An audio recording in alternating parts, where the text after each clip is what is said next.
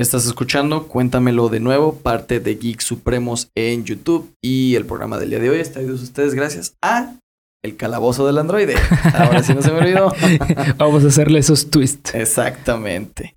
Eh, si tú eres fan o coleccionista de figuras Funko Pop, visita el Calabozo del Androide en el centro de Guadalajara, en la unidad López Cotilla, en la Friki Plaza eh, Guadalajara, en el piso 3, local número 260, donde vas a poder encontrar los Funko Pops más exclusivos, como el que tenemos aquí de Bulbasaur. Que si quieres buscar el de, el de Charmander y el de Mewtwo, Relation, ya no hay. Amigo, Hola. Hola, Bel. ¿Qué tal? ¿Qué tal? No, hombres, yo estoy hoy, pero mira. Relamiéndome los bigotes porque el tema del día de hoy, ya lo estarán viendo en el, en el título. Claro. Pero yo no, yo, yo no sé. Pero tú no, exactamente. Tengo cero idea de lo que vamos a hablar hoy. No, hombre, no sabes. Tengo miedo. Eh, exactamente. Primero que nada, muchísimas gracias por el apoyo de los últimos dos capítulos. Exacto. Este está haciendo esta una sección que a la banda le gusta muchísimo y eso a mí me llena de mucho orgullo y me sube el ego un chingo. y el día de hoy traemos un tema que es reciente, yo creo que eso es lo que lo hace más perturbador, si cabe el término, y que nos va a hacer darnos cuenta de hasta dónde puede llegar la maldad de un ser humano, incluso siendo tu propio padre. Ok. Está cabrón. Ok, ok. antes de comenzar, amigo, y antes de pasar al episodio de hoy, ¿quieres mandar algunos saludos? Eh, pues, bueno, quiero saludar a mi novia porque también le gusta muchísimo esta, esta sección. Sí, le gusta mucho esta sección. Y también eh, Geek Supremos eh, nos está apoyando muchísimo en redes sociales y todo. Nos está ayudando bastante. Sí, sí. Y la verdad, muchas gracias, amor. Un saludo. Muchísimas gracias a la bandita de Starbucks Minerva, que ya se hizo una costumbre mandarle saludos. A la banda también de Cruz Roja Mexicana, que estaban haciendo una labor eh, muy cabrona, sobre todo aquí en Guadalajara.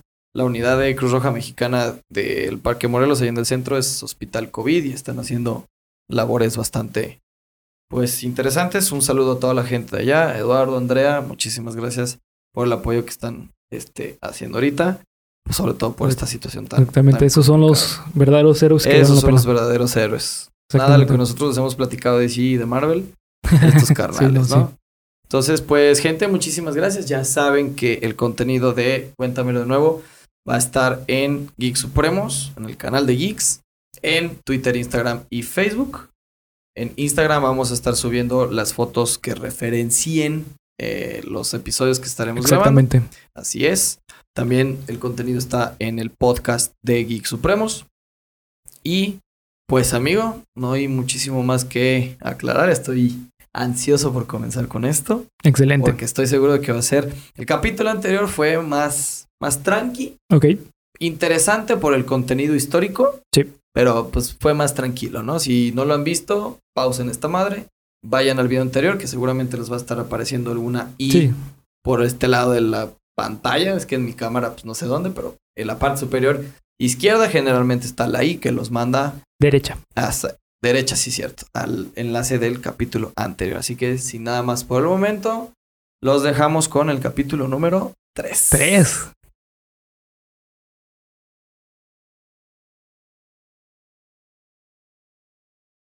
Bienvenido a Cuéntamelo de nuevo el podcast en donde yo, Abel Cuevas, te llevaré semana a semana junto a Bernardo Herrera a través de historias, leyendas, creepypastas y cuentos tan sorprendentes que te harán decir, cuéntamelo de nuevo. A continuación, amigo, porque estoy que ya muero por contarte este pedo, veremos el caso de uno de los monstruos más perversos que se hayan dado los últimos años. Un ser tan despiadado que el propio Stephen King desearía haber creado en sus historias. Una criatura cuyo nivel de maldad sobrepasa cualquier idea que pudiera protagonizar hasta el más despiadado de los dioses Lovecraftianos.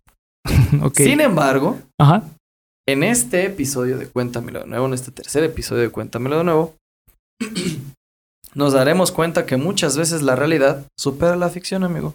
Así es. Y que tal y como nos enseñó Scooby-Doo, los peores monstruos muchas veces son los propios humanos. Sí. Si estaban pensando en alguna criatura con dientes y garras afiladas, ojos rojos, mirada penetrante, cuernos y cola, déjame decirte que este monstruo luce tan aterrador como tu propio padre. Ok. Tan amenazante como el vecino al que ni siquiera saludas por la mañana. Y... ya me perdí ahí. Tan horrible como el trabajador más intransigente de la oficina. Así era Joseph Fritzl, un monstruo pederasta quien mantuviera, quien mantuviera presa a su propia hija durante 24 años. ¿24 años? 24 años y con quien procreó siete hijos barra nietos, que esto lo voy a estar puntualizando muchísimo durante este episodio porque no sé cómo, qué término se les dará, pero tuvo siete hijos con su propia hija y que estoy seguro que esta historia te hará decir. Cuéntamelo de nuevo. Ok, ok. Ya desde ahí empezamos. Era. empezamos al 100. Fuerte, 24 años, cabrón. si ya con la pandemia que llevamos seis meses nos estamos volviendo locos. Ahora imagínate que este cabrón la mantuvo 24 años. No presa, güey, en cautivo, cabrón. Ya vamos a ver las. Cautivo como un animal que puedes ir a ver. Lo que entiendo. No, no, no. Cautiverio es que lo puedes ir a ver, güey. En ah, cautivo, es que no tienes acceso con nada, pero ya vamos a ver al respecto. Muy bien. Eh, bueno, pues empecemos con la historia de esta joyita. Nacido en Amstetten, espero estarlo pronunciando correctamente, Austria, el 9, 9 de abril de 1935, es el hijo de un soldado que pertenecía al régimen nazi. Ahí ya sabemos que algo anda mal. Austria en aquel entonces, pues era eh, perteneciente a, el, régimen de Alemania, sí. Alemania, Alemania a, los, alemanes, exactamente. El cual fue apresado por los rusos cuando él tenía apenas 10 años. Y posteriormente fue ejecutado.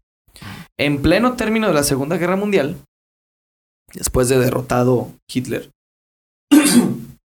la madre fue detenida por discrepancias con el régimen nazi. Si tú tenías alguna diferencia de idea sobre el régimen nazi sobre el Führer, eras en el mejor de los casos detenida y en el peor de los casos ejecutado. Cuando tenías diferencias con, sí, claro. con el régimen. Austria en aquel entonces, para quien no lo sepa, eh, todos sabemos de la historia de em, los campos de concentración de Auschwitz. Claro. En Austria se encontraba el segundo campo de concentración más grande de los nazis. Sí. Entonces, no estamos hablando de un contexto sociocultural normal. Con, eh, fácil, ¿no? O sea, claro. eran épocas de Segunda Guerra Mundial, eran un régimen sumamente complicado. Entonces, ya desde ahí, este es el antecedente de Joseph Freitzel. Al término de la guerra y con el, con el régimen nazi prácticamente derrotado, la madre de Joseph fue puesta en libertad. O sea, apresaron a la señora y el güey cayó en un orfanato. Ok. Por meses. Termina la Segunda Guerra, el régimen nazi fue derrocado. Sí y ponen, liberan a la mamá y se pudo reunir con su hijo. Sin embargo, el carácter de la señora había cambiado por completo. Ok. Lógicamente. si no te volvías loco, te volvías pinche monstruo. Sí. Se volvió más irascible de lo que nunca jamás fue. Maltrataba a su hijo constantemente. Al que además insultaba con frecuencia recordándole constantemente que la única razón por la que lo había tenido era para demostrarle a su marido que ella no era estéril. ok. Estamos hablando del siglo XIX. Ajá. Donde a la mujer, pues se le daba valor por.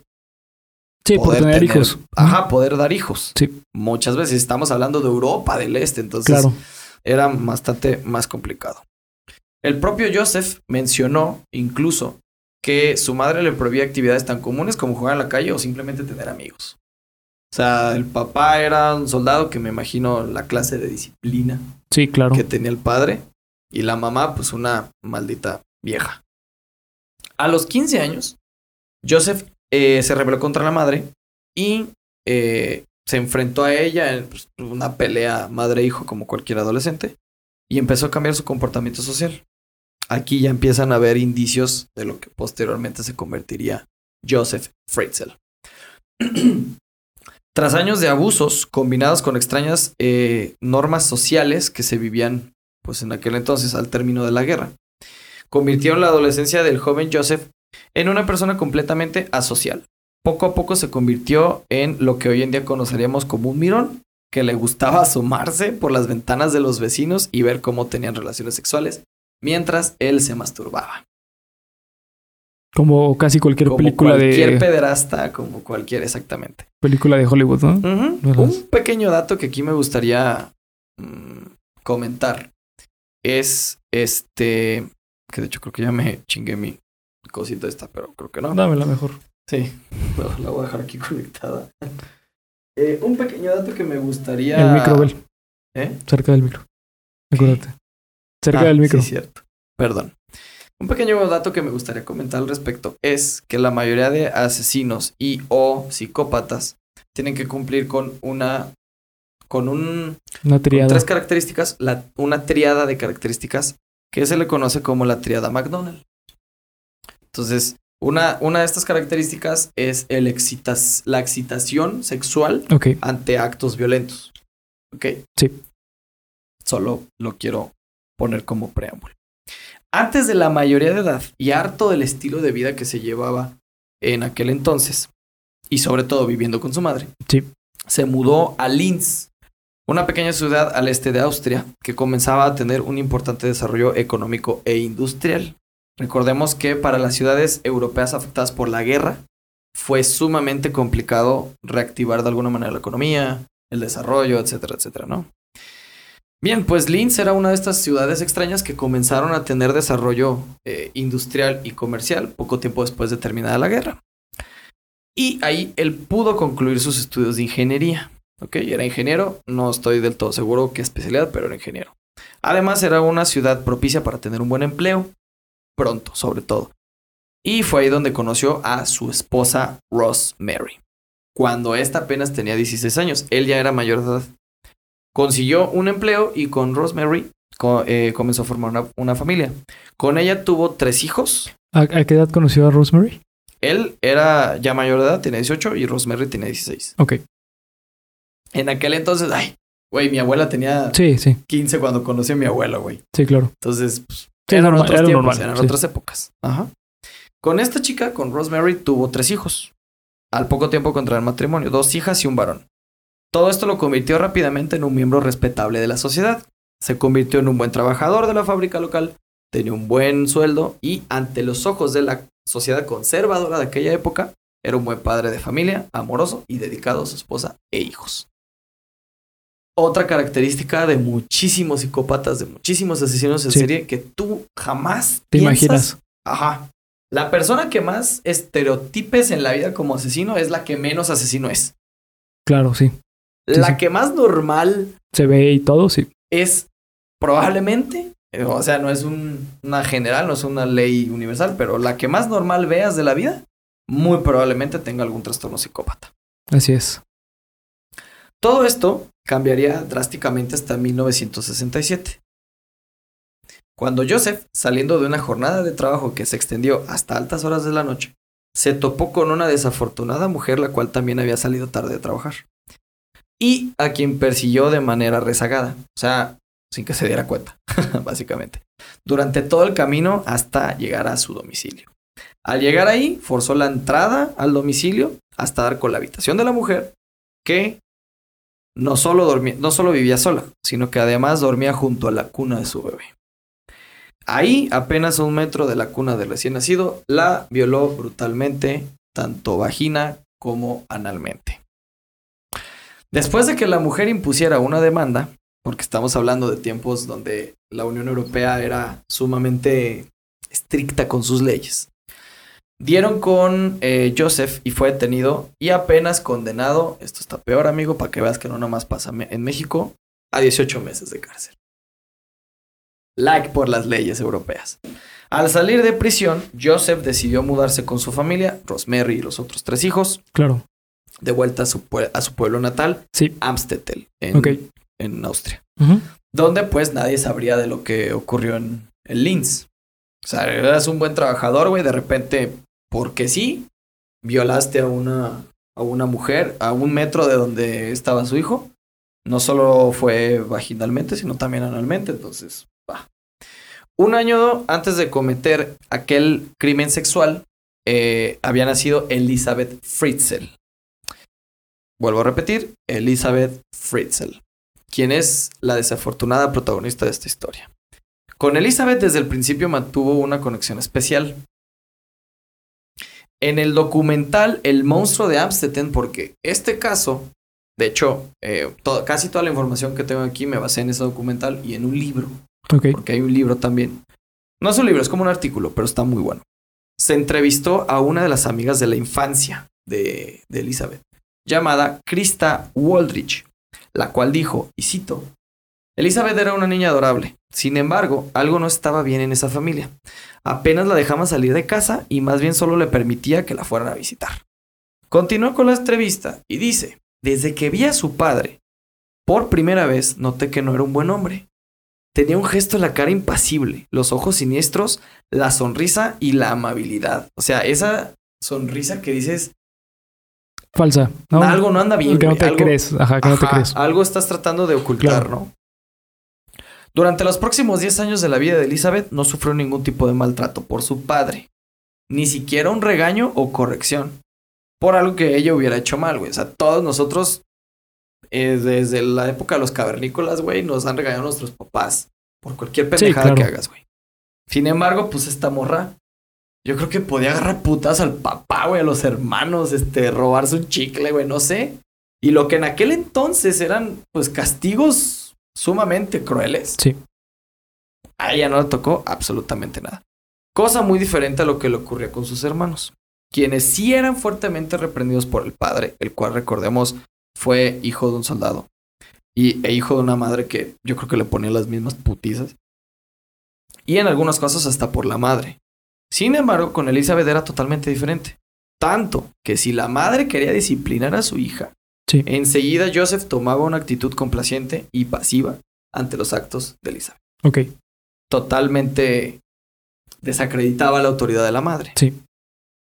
Todo este papel de padre amoroso y poco exigente cambiaría cuando Elizabeth cumplió la edad de 11 años. Ok. 11 años. 11 añitos, ajá. Y fue ahí donde la pesadilla del monstruo austriaco comenzó. Ok. 11 años, güey. En 1977 comenzaron los abusos sexuales eh, hacia Elizabeth cuando apenas esta tenía 11 años. Sin embargo, no había violación sexual como tal, es decir, no existía penetración.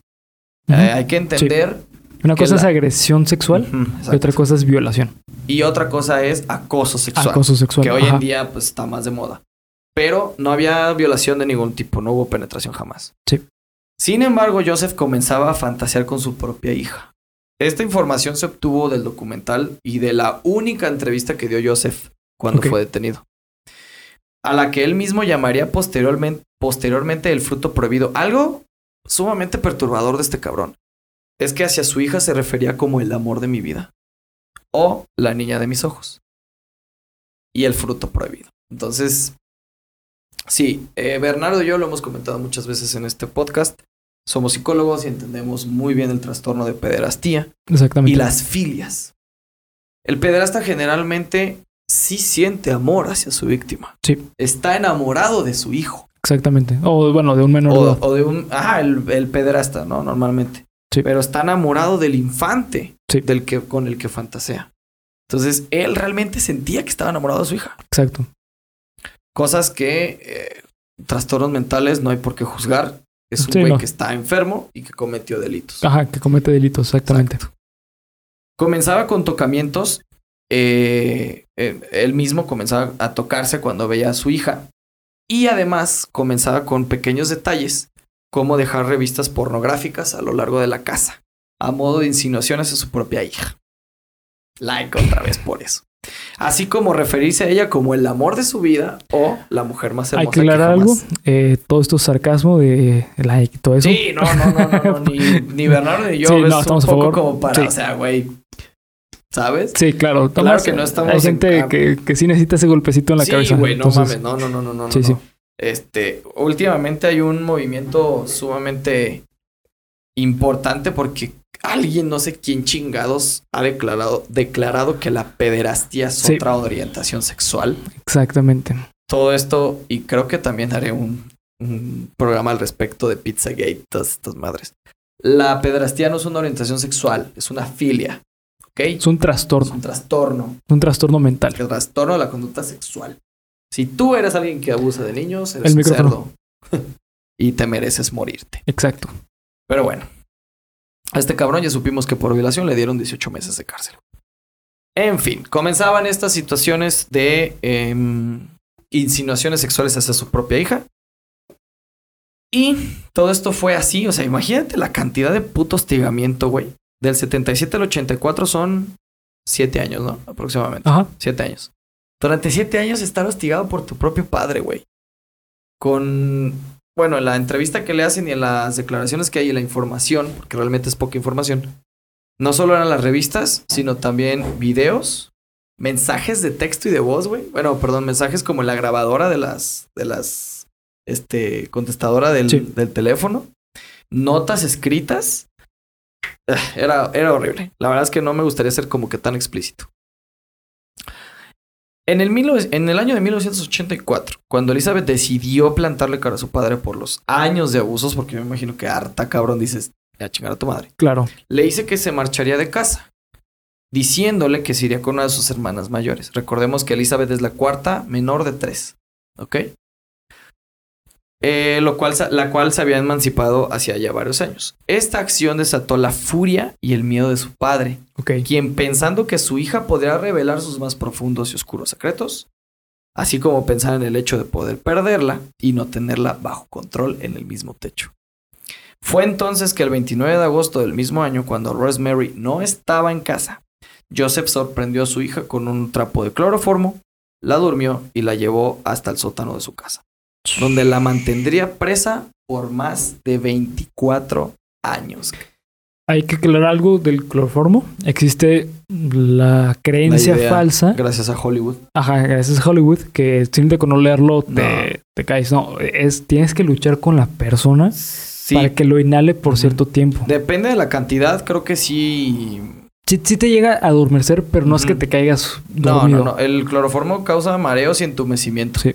Entonces, no es como el pinche Hollywood que llegas y te, y te, desmayas o que pierdes conocimiento. Exactamente. Entonces, este güey apendejó a la hija. Sí.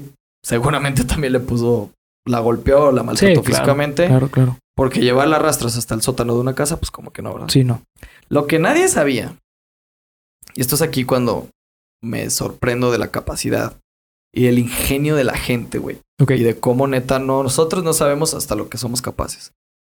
Es que Joseph había estado en varios cursos de formación sobre electricidad e instalaciones eléctricas. Y durante los últimos 10 años había realizado reformas a su casa, dándole dos plantas eh, a la estructura de la misma. Mientras todos pensaban que estaba cambiando el tejado, en realidad lo que estaba haciendo era construir minuciosamente un pequeño apartamento de las siguientes dimensiones. 80 metros cuadrados con 170 centímetros de alto. O sea, una pinche jaula, güey. Sí. Que no creo que sea más grande que la extensión de este cuarto en total. Lo que ustedes ven a cámara es un pedacito del cuarto, pero más o menos en una idea de 80 metros cuadrados. No, ni una casa del Infonavit es tan chiquita, güey. Sí, no, es muy poco. Muy poco. ¿Ok? Un espacio al que se accedía por un pasillo angosto a través de una puerta de hormigón de 300 kilos, güey. O sea, era una pinche prisión. Sí, no sale sonido, no, entra sonido. No hay sonido, no hay luz. No hay luz. Porque aparte era un búnker. De hecho, en el, en el, en el documental. Documental lo, lo describen así como un búnker, güey. Entonces no había luz, no había sonido, no había forma de salir. Imagínense la forma de una mujer para empujar 300 kilos. Y se preguntarán, pues un hombre tampoco lo podrá hacer. No, lo que pasa es que esta puerta se abría con un código de seguridad que solo conocía Joseph Fritzl. Chingón este cabrón. Este güey era, no sé, güey, la parte oscura de... un genio, o sea, de... sí, güey, de... Steve Hawking. Este güey, ¿cómo se llama? Ay, güey. de Elon Musk. No, el güey que todo lo puede hacer, güey. MacGyver. No, el otro. Se me va el nombre, güey. Ay, güey. Bueno, ya lo diré. Pero bueno. De Tony Stark. no, no, no. pues Tony Stark es un genio también. El que pelea con Bruce Lee. Ah, Chuck Norris. Chuck Norris. Es como la parte oscura de Chuck Norris, güey. Como su gemelo malvado. O sea, puede hacer todo este cabrón. Era albañil, era ingeniero, era electricista, güey. Sí, sí, sí. No mames. Para disimular la ausencia de su hija, de nuevo, aquí quiero recalcar la capacidad monstruosa de este güey. Fritzl planeó un complicado plan que consistía en denunciar la desaparición de Elizabeth, el cual consistía en trasladarse hasta un pueblo 15 kilómetros al este de Amsterdam para enviar una carta al nombre de Elizabeth, en el que confesaba haberse marchado a una secta y en la que pedía que sus padres no la buscaran. O sea, este cabrón la encierra, se va a otra pinche parte de Austria y desde ahí manda una carta bajo el nombre de Elizabeth. Una vez que la joven estuvo encerrada, maniatada y sometida en el búnker, Joseph comenzó a violarla indiscriminadamente durante cuatro años, hasta que tuvo el primero de sus siete hijos barra nietos. Una niña de nombre Kirsten, que nació en 1988. Está registrada. Kirsten eh, Fritzl, que de hecho, eh, pequeño spoiler al respecto de este capítulo, todos los hijos barra nietos, incluidas Elizabeth y los hermanos, se quitaron el apellido. Claro. Pero está registrada. Ahí te va. ¿Por qué? Nació en 1998 y un año después nace Stephen. Se llevaban un año de diferencia. Ambos llegaron al mundo en ese sótano, güey. Sin ayuda médica y solo con los propios médicos, medios, perdón, con los que disponía la joven Elizabeth para atenderse a sí misma. Dos toallas y un par de tijeras. Así nacieron dos niños en menos de un año de diferencia. Menos, oh manches, ok, sí. En un pinche búnker, güey. Las violaciones por parte de Joseph no cesaron. Mantenía una estricta presión sobre su segunda familia y ahorita voy a explicar por qué segunda familia. Les instaló una televisión para que pudieran tener noción sobre lo que pasaba en el mundo real. Les enseñaba fotografías de personas y los castigaba cortándoles la luz o negándoles la comida por días.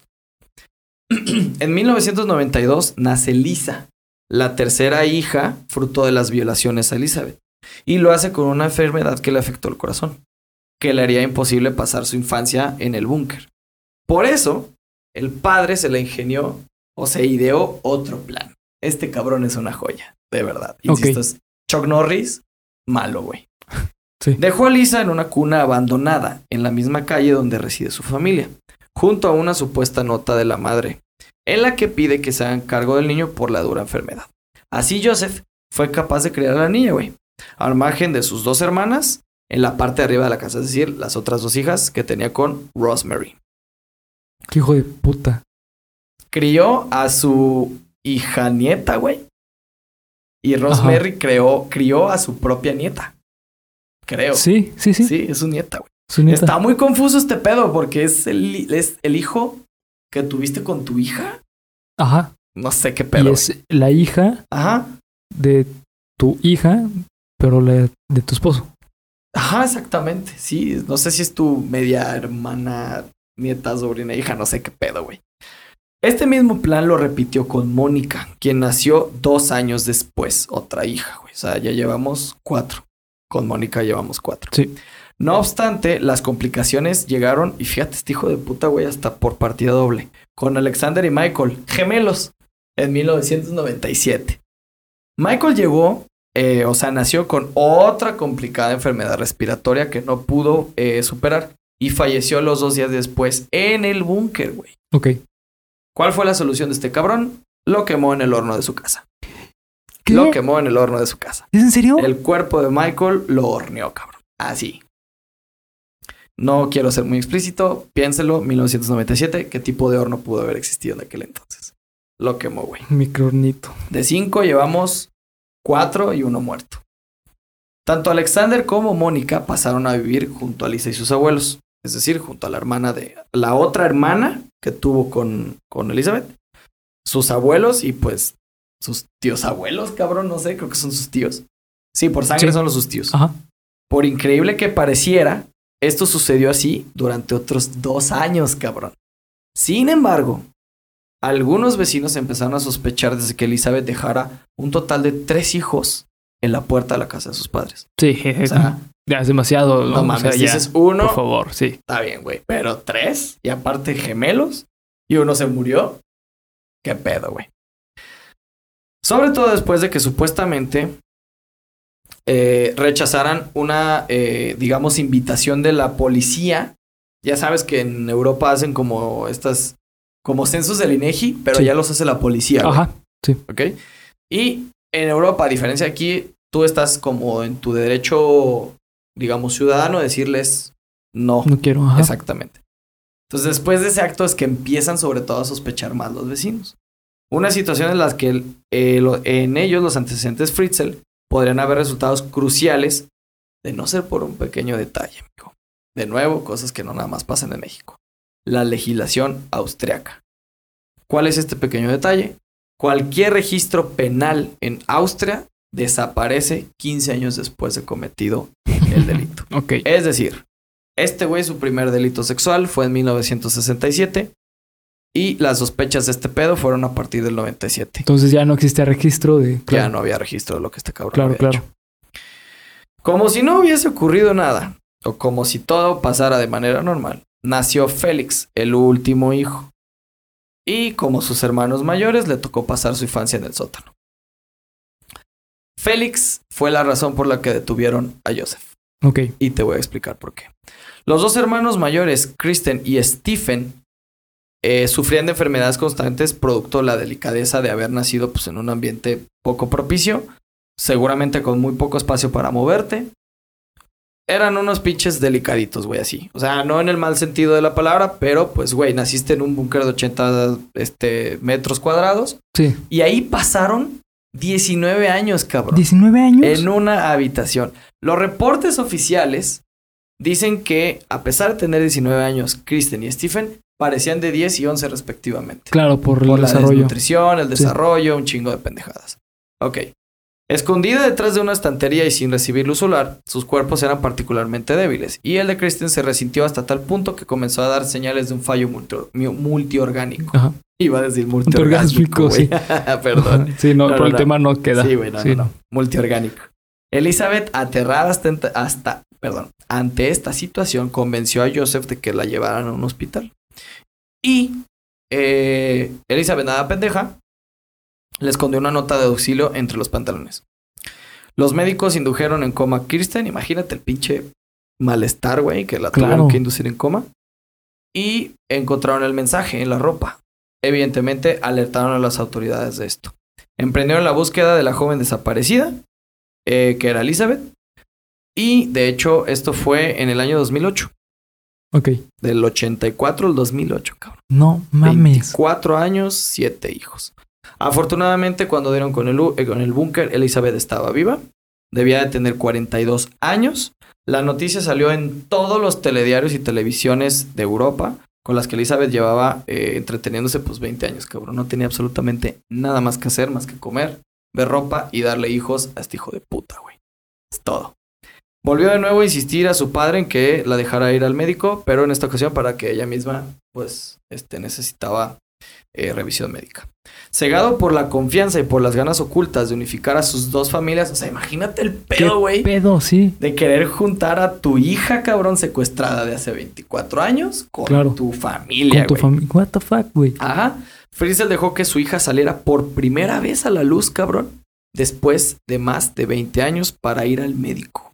No mames. Evidentemente esto sucedió en otra situación. Esta morra fue a la policía Claro, claro. y allí relató todos los abusos sufridos por su padre. Oye, güey, pero qué. eh, me sorprende la, el, el error tan estúpido que cometió Joseph, ¿no? Yo me imagino que, ah, como dice aquí, por la confianza, por la fuerza que tú tienes de autoridad sobre tu hija. Porque Claro. otra cosa que tenemos que dejar en claro es que el violador no busca el placer sexual.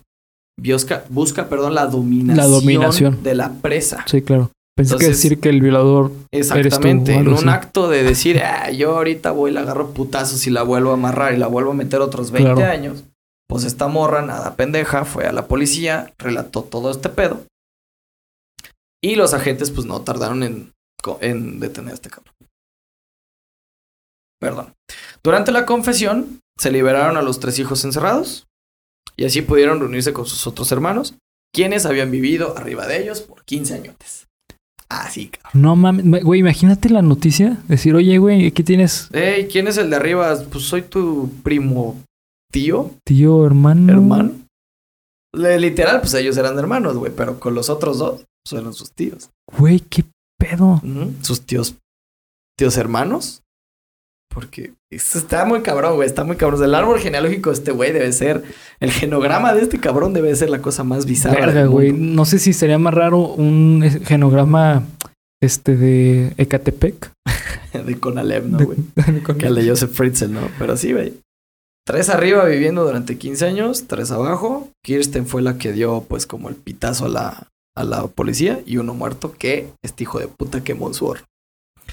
Finalmente. Güey, qué verga. No, amigo, te dije que este episodio iba a estar. Pero eh, hay algo que no entiendo. En el horno de la donde de vivía, su casa, de su casa, güey. Sí. O sea, su familia nunca supo nada, nunca pues se dio quemó algo como quemar leña. Acuérdate que en aquel entonces, güey, estamos hablando de los ochentas, noventas. Sí ya existían las cocinas de. Sí, claro. sí, sí, sí. De, de fuego, pues, de, de, gas. Pero también eran comunes los hornos grandes de leña. De leña, sí. Sobre todo en Europa del Este, güey. Sí, ah, bueno, sí, cierto. Entonces no era nada descabellado. Ay, ¿qué estás quemando? Pues ropa vieja o periódicos, libros, no sé, güey. Y aparte, bueno, eh, también es cierto, algo que mencionas es que la leña oculta los olores. Eso es muy cierto. Porque es muy penetrante el olor de, de leña. Porque me imagino que quemar un cuerpo, de hecho es algo que está registrado en por la Segunda Guerra Mundial olía bastante fuerte el, el, ah, ambiente por, la por la grasa, por la, por la grasa, por la grasa. por los campos de concentración de los hornos. Exactamente. exactamente. Entonces, me imagino que eh, olió bastante fuerte, pero... Exactamente. Así es. Sí, sí, sí. Este hijo de puta. Te dije que el capítulo iba a estar... No, está... De huevos. Finalmente, tras casi un año de investigaciones y procesos legales, Fritzl había admitido el 16 de marzo de 2009 los cargos de incesto, violación y secuestro. No más. Hijo de puta. Espérate. Pero rechazó el de esclavitud y asesinato. ¿Cómo no? el, asesinato tiene lógica. Porque no, lo, no mató él al niño. Sí, no. El asesinato tiene lógica. el de esclavitud es una mamada, pero. El de asesinato, él no mata al niño. ¿No podría ser asesinato por negligencia? Puede ser este imprudencial. Imprudencial. Por lo que investigué, puede ser imprudencial porque pues no le brindó la ayuda médica. Exacto. Entonces, sí. Pero pues este se desestimó porque pues realmente él no lo mató, güey. Así, a grosso modo, él no lo mató. El 18 de marzo, el acusado admitió todos los cargos en un sorprendente cambio de estrategia. Al tercer día de su juicio. Parece de relato bíblico, cabrón. sí. Realizado en el tribunal de San Polten, en el estado de Viena. Y el 19 de marzo, tres días después, el jurado dictó su veredicto. ¿Estás preparado? Cadena perpetua e internamiento psiquiátrico, psiquiátrico para Joseph Fritzl. Cuando Joseph Fritzl fue detenido en el año 2008, tenía la edad de 74 años. Y la hija tenía 42. No mames. Oh, sí. Este hijo de puta ahorita se está pudriendo en un hospital psiquiátrico en Viena por el resto de su asquerosa vida. ¿Qué pasó con Elizabeth? Si te lo estás preguntando. Lamentablemente robando unos oxígeno. Sí, nos está. Sí, sí, sí. Es lo que digo, digo, este tipo de situaciones no solo pasan aquí en México. Claro. En todo el este mundo pasa. Tipo de estupideces hay en todo el mundo. Creo que incluso la defensa de este cabrón alegaba que no los había tenido en secuestro. Ay, hijo de puta. Es que hay una diferencia entre secuestro y privación de privación de la libertad, güey el, por lo menos aquí en México, la, el delito más penado es el secuestro. El secuestro. La privación de la libertad es otra cosa totalmente diferente. Sí, porque tú al estar en la cárcel estás privado de Estás privado de tu libertad de forma lícita. De forma lícita. Pero existe la privación de la libertad de forma ilícita. Y el, secuestro, tiene que ver con... Que estás pidiendo rescate o... Exactamente. O, con fines delictivos. O con otros conceptos legales que la neta que hueva tratar de explicarlos. Pero la defensa de este cabrón en algún punto dijo que no era secuestro, era privación de la libertad. El punto es, si tú te estás preguntando qué pasó con Elizabeth, al día de hoy, pues lamentablemente eh, ha vivido de, ¿cómo se le dice? De estancia hospitalaria, ah, en estancia hospitalaria por las secuelas que dejó este cabrón después de 24 años. Imagínense estar 24 años encerrados viendo las mismas paredes al mismo cabrón, siendo abusada sexual y violentamente por este güey. Apenas tenías comida, apenas tenías una tele en donde veías qué pasaba en el mundo exterior, güey. Yo me imagino que no sabías, bueno, quién sabe si escribir y leer porque fue metida a los sí, ella sí y tantos años. Sí, ella sí sabe. Pero sus hijos no creo. De los hijos no lo creo. Al día de hoy creo que no, no sé qué, qué haya pasado con los hijos, con los seis que sobrevivieron. Todos ellos, incluida la esposa, se quitaron el apellido. Claro. este güey está ahí pudriéndose en. Sí, yo en la vida tendría ese apellido, sí. Y tanto Elizabeth como los, este, los hijos, los hijos que procreó con Elizabeth, se quitaron el apellido. Y hasta aquí el capítulo del día de hoy de Joseph Fritzl, mejor conocido como el monstruo de Austria. Para que vean, les dije, tan, se ve tan aterrador como tu propio padre, güey.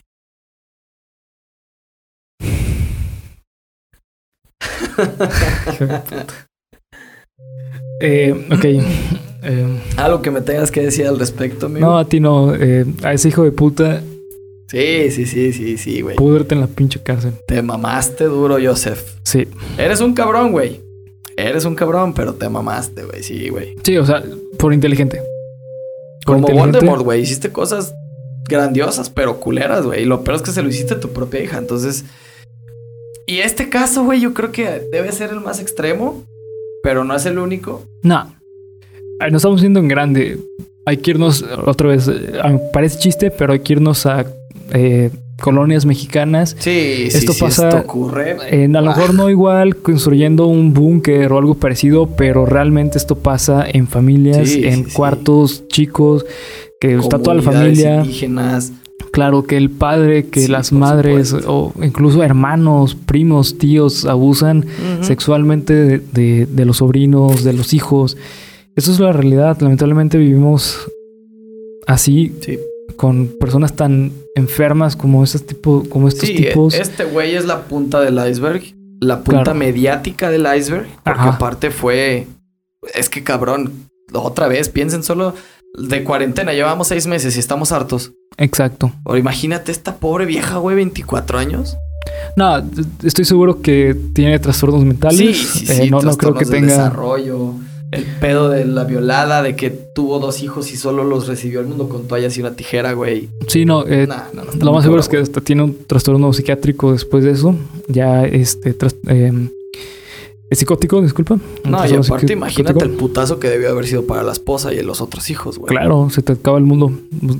Imagínate que te diga tu papá y hizo todo eso y tienes otros hermanos de tu hermana. Tienes... Ajá, güey, es que pensar que criaste no, a, la hija de tu hija, que es hija de tu marido, güey. Y que tu, no es tu hermana, es tu prima. ¿Sí? No, tu sobrina. Sí, no, y aparte imagínate enterarte tú como hijo. Que tienes otros hermanos. No, y que tú, tú naciste de ahí pero te libraste de alguna forma. Sí, no, no, sí está muy cabrón. No, está muy cabrón. Sí está muy cabrón. Es un tema demasiado cabrón. Yo sé Fritzel, güey, donde quiera que estés, el pinche universo te llena de bendiciones y en el infierno nos vamos a ver, hijo de puta. Y Elizabeth, pues la víctima, güey, ¿no? No hay mucho que decir al respecto. Pobrecita vieja, güey, la neta. Sí, espero que ahorita eh, tenga las atenciones sí, necesarias. después de 11 años, pues... Psiquiátricas necesarias porque les aseguro, esa, eh, esa chava no, bueno, esa mujer ya no está nada bien. Exactamente. Y si quieren ver la cara de este cabrón para escupirle en la pantalla. en la pantalla de su celular, ya saben, Geek Supremos en Instagram y Twitter. La neta es que si ustedes ven la cara de este güey, bueno, ya estaba viejo en el momento de la detención. No hay fotografías de él más joven, pero las fotos que se tienen en, pues, de registro en el momento de la, de la detención no mames, sí está, sí está enfermo, güey. Si es una persona que lo ves y dices, hijo de puta. Pero bueno, amigo, hasta aquí el bonito capítulo de este lunes de Cuéntamelo de nuevo.